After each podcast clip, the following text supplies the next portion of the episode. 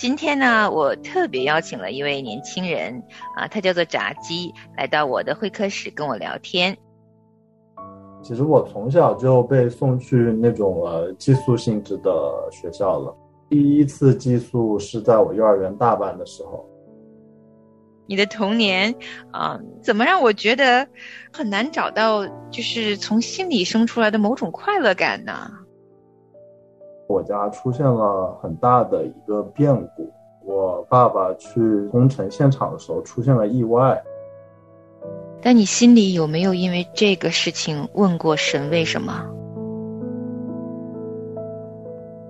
这里是亲情不断电，欢迎来到亲情会客室。亲情的家人们好，欢迎您收听今天的节目，我是梦远，欢迎您来到我们今天的亲情会客室。今天呢，我特别邀请了一位年轻人啊，他叫做炸鸡，来到我的会客室跟我聊天。先跟大家打个招呼吧。Hello，大家好，我是炸鸡，梦妍姐好。嗯，炸鸡好。我特别想要来听听他成长的故事哈，是因为我跟他初见面的时候呢，我们是在我们自己教会的一个主日学。然后他阳光灿烂的走进来了，刚好那天坐在我的旁边，有去跟他聊了几句话。然后之后呢，第二次遇见他的时候呢，又聊了一些。当时因为是在聊跟圣经有关的经文嘛，聊到信仰和生活。他当时其实说了一句话，特别触动我，就引发了我很想听他故事的一个起因。就是他跟我说，他说：“莫言姐，你知道吗？”妈妈的属灵状况大抵会决定孩子的属灵状况，所以这句话还挺戳我心的。但我承认这是句真的话，所以呢，我今天就特别邀请了炸鸡，我想听听啊你的成长故事啊，你自己的故事，你跟家人的故事，你跟神的故事啊，所以今天就特别谢谢你来到我的会客室。好，我也很荣幸能够在这里跟大家分享我的故事。嗯，从何说起呢？从你的童年吧，你大抵是什么时候出生的？九零后吧，你是？我是九六年出生的。嗯，那就是九五后。对。嗯，你对你的童年当中记忆最深的是什么呀？我其实记事记得比较早，我从我幼儿园小班的事情都能零零散散的记得一些。哦。我童年记忆最深的是我。经常在换学校，在搬家，因为，呃，我是在武汉出生的，嗯，然后当时我爸爸还有我们一家决定去上海创业，嗯，然后我就在武汉上了一段时间的学，然后到了上海，然后到了上海之后，嗯，在那里上了一年幼儿园，我又在上小学的时候，到了江苏的一个城市，那城市叫昆山。在那里待了五年左右，我在临近上初中的时候，我又回到了武汉。嗯，也就是说，我童年印象最深的是，我有很多批同学，但是因为我跟他们都只相处过一段时间，所以我的童年基本上没有就是那种从小长到大的朋友，导致我到后面状况就是基本上是我的朋友就是。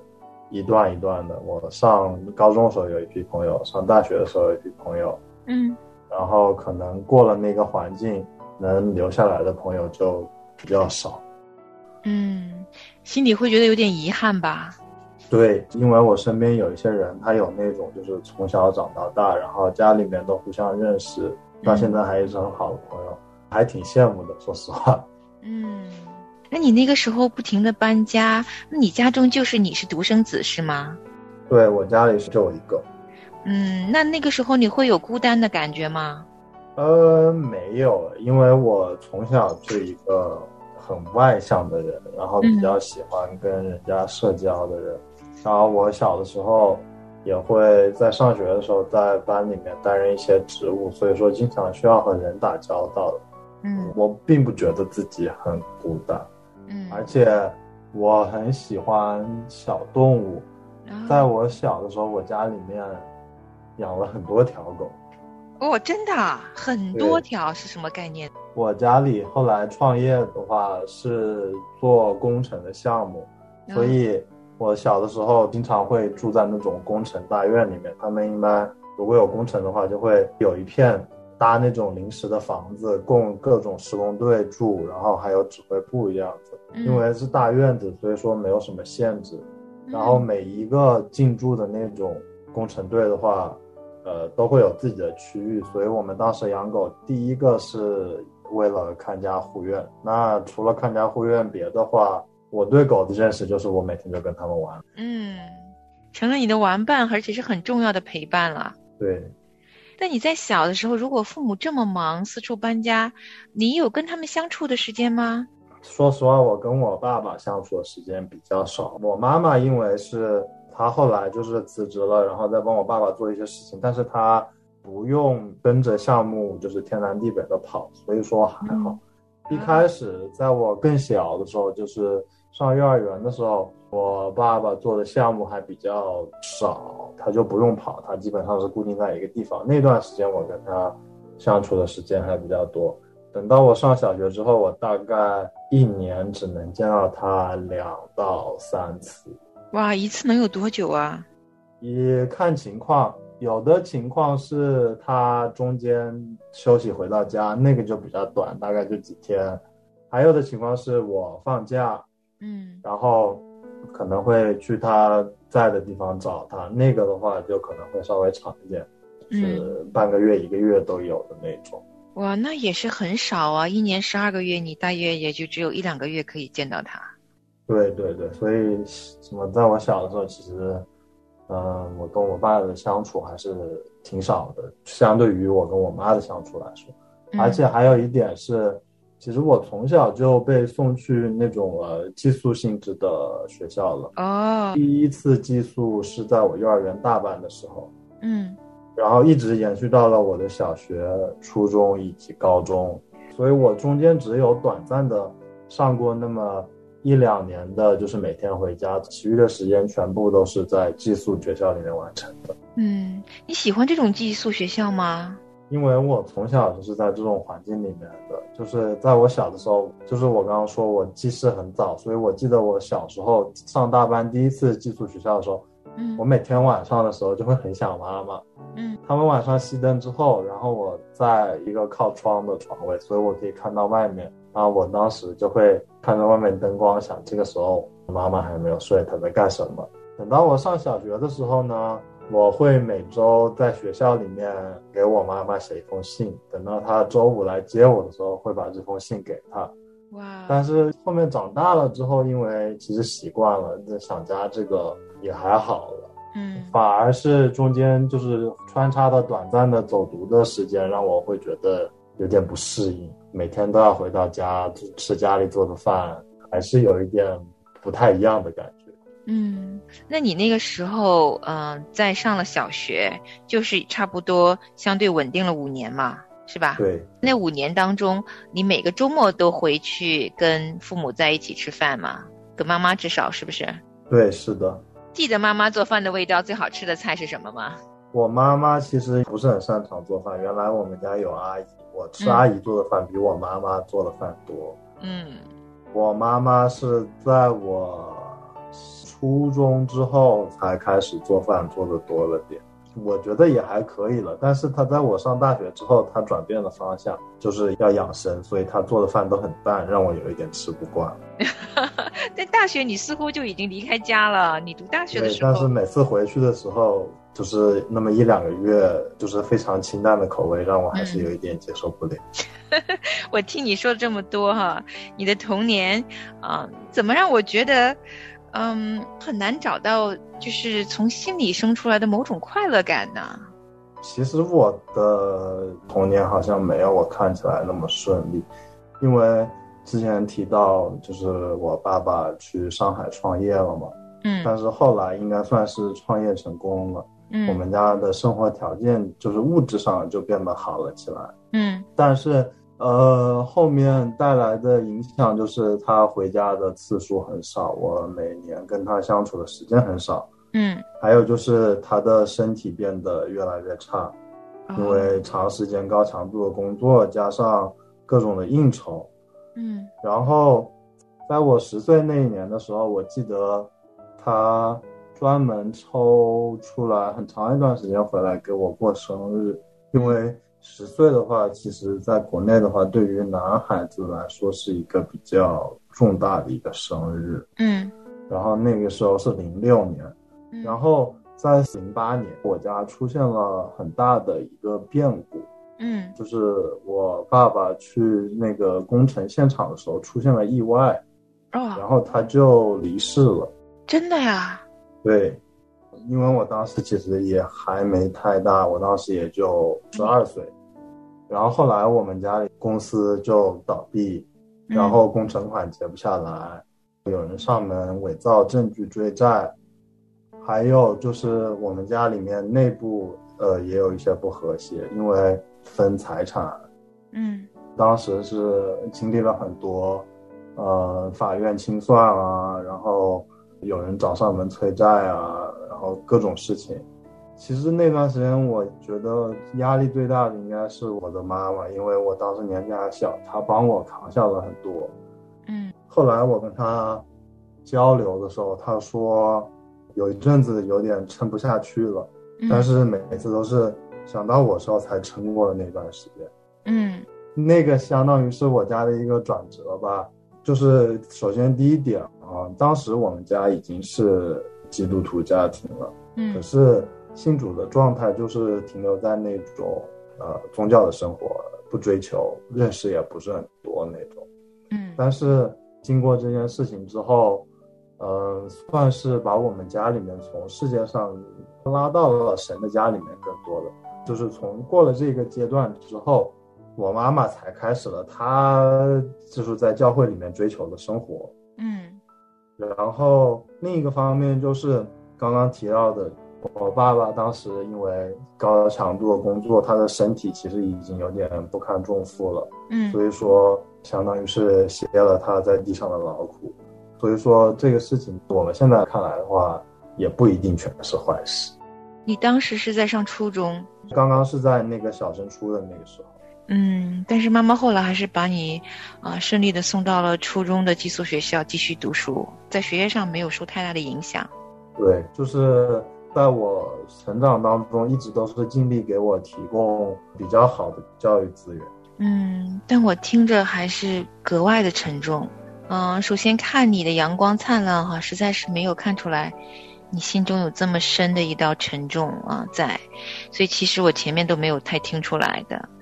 嗯，你描述的时候这么大的一件事情，你还轻描淡写的，因为你是男孩子吗？还是说你在这过程中，因为已经过去了有一段日子了，真的是慢慢慢慢明白了啊，这确实是出于神的心意。因为再怎么说，从情感上啊，父亲的离世对你影响应该还是挺深远的呀。嗯，时间久也有一方面原因吧，但我觉得更主要的原因还是因为这个基督的这样一个信仰，就是我有了他的生命在我里面之后，因为他是医治人的，不论是你身体上的还是心灵上的，嗯所以说我很大一方面的医治是从神而来的。嗯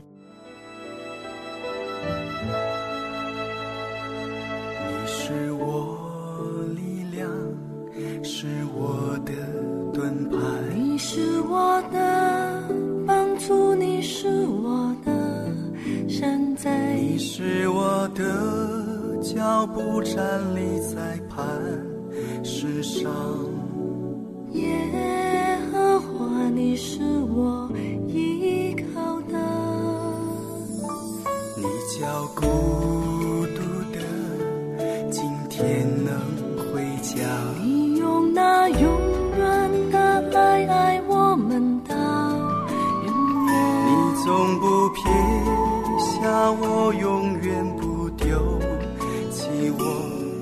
在爱里没有惧怕。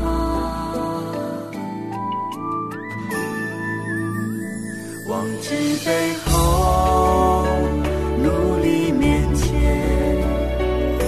向着标杆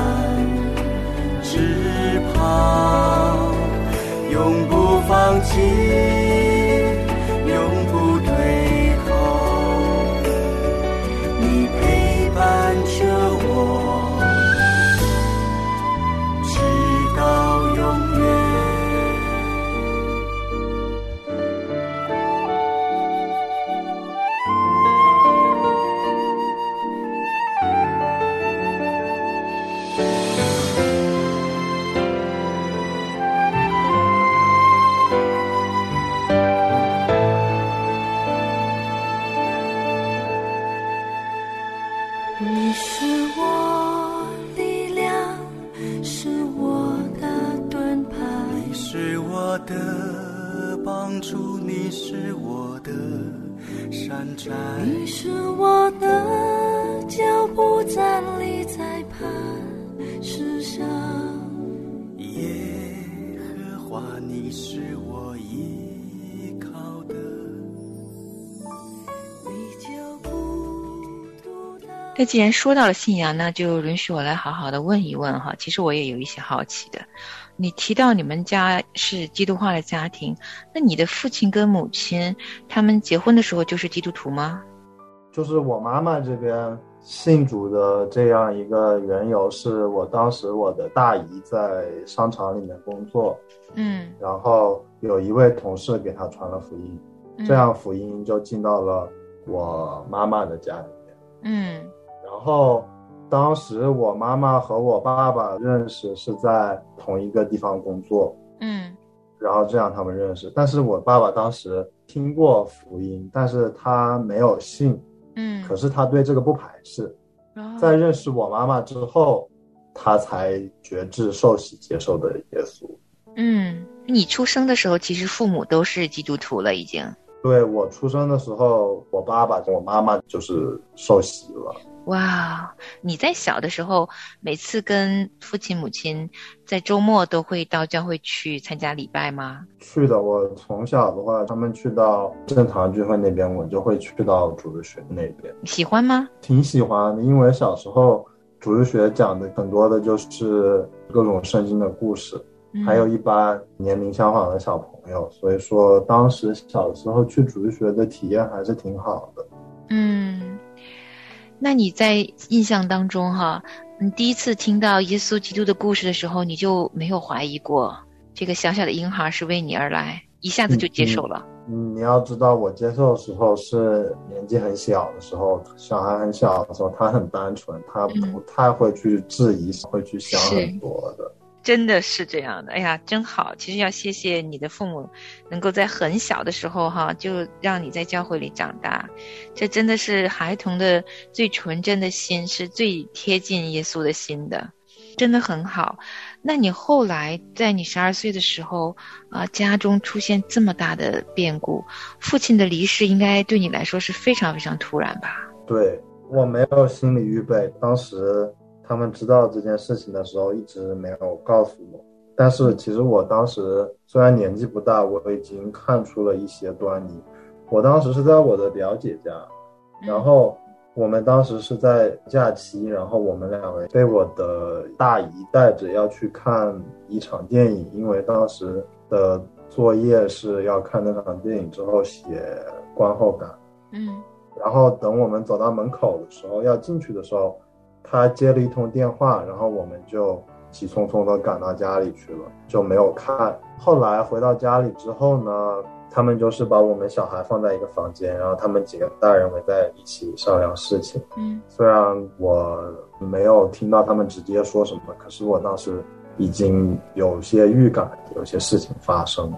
嗯，后来他们也没有跟我说什么，只是因为当时出事的时候是在外地，只是他们帮我打包了行李，带着我一起就去了外地。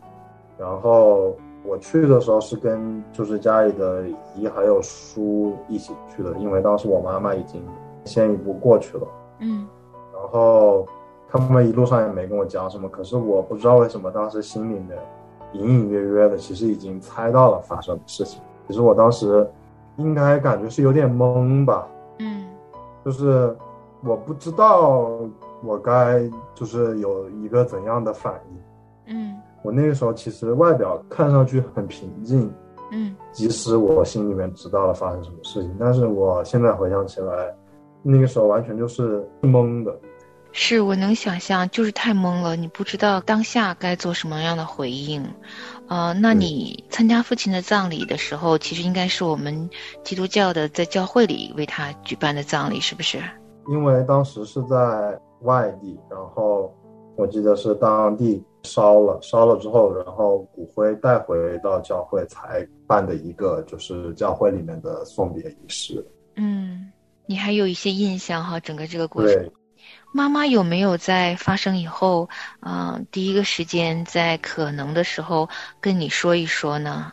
我那个时候其实是我反而在安慰我的妈妈，我那个时候我妈妈的情绪很崩溃，嗯就像我刚刚说的，我当时表面上看上去很平静，嗯所以说很多时候都是我去安慰我妈妈。我妈妈后来还问我说：“你为什么看起来没有感觉？为什么这么平静嗯？”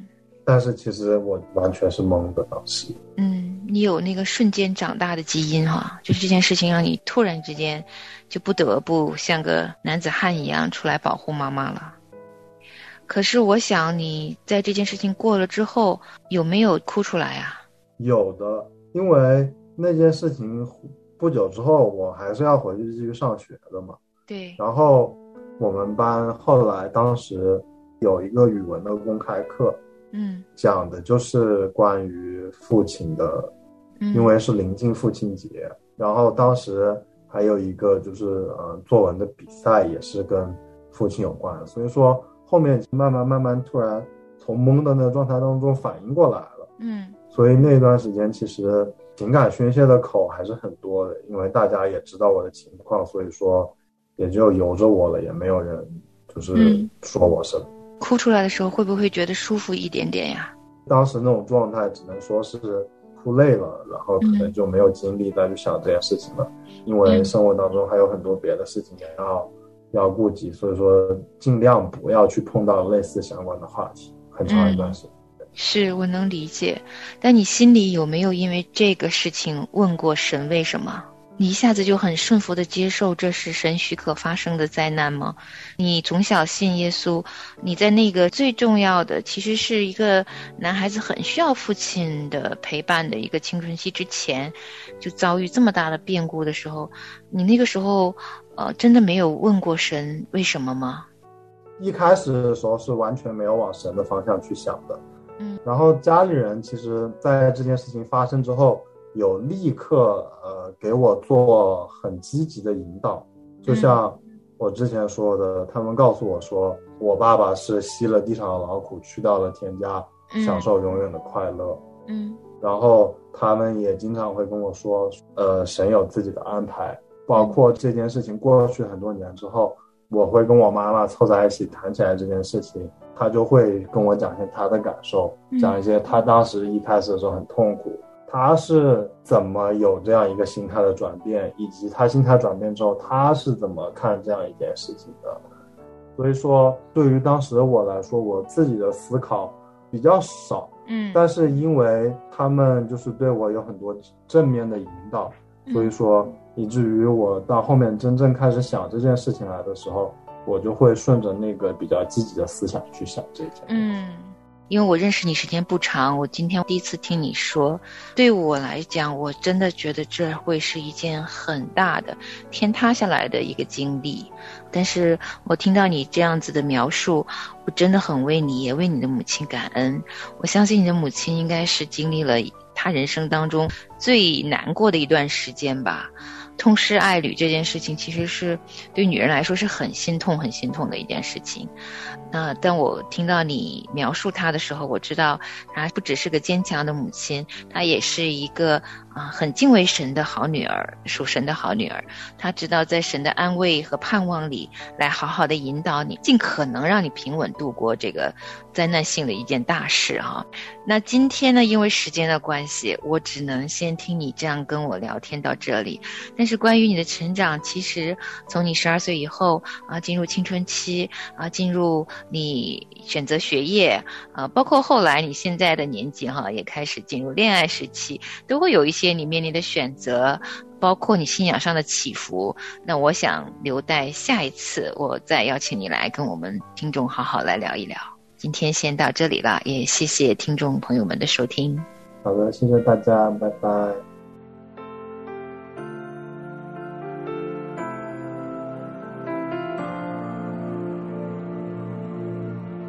每当我无力前进，开口呼求你名，你总是我从心的理。每当我缺乏信心，无法面对自己，你安慰我，赐下平静，生命中。多少混乱，多少声音，你话语领导如晨光降临，让我将焦点转向你，不再坚持我自己，专心仰望耶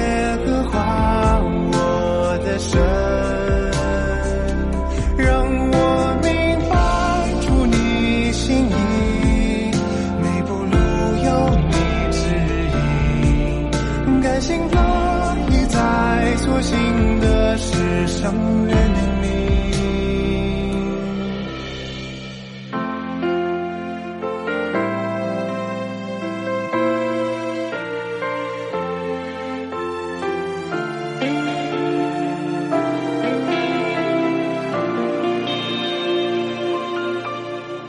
每当我缺乏信心，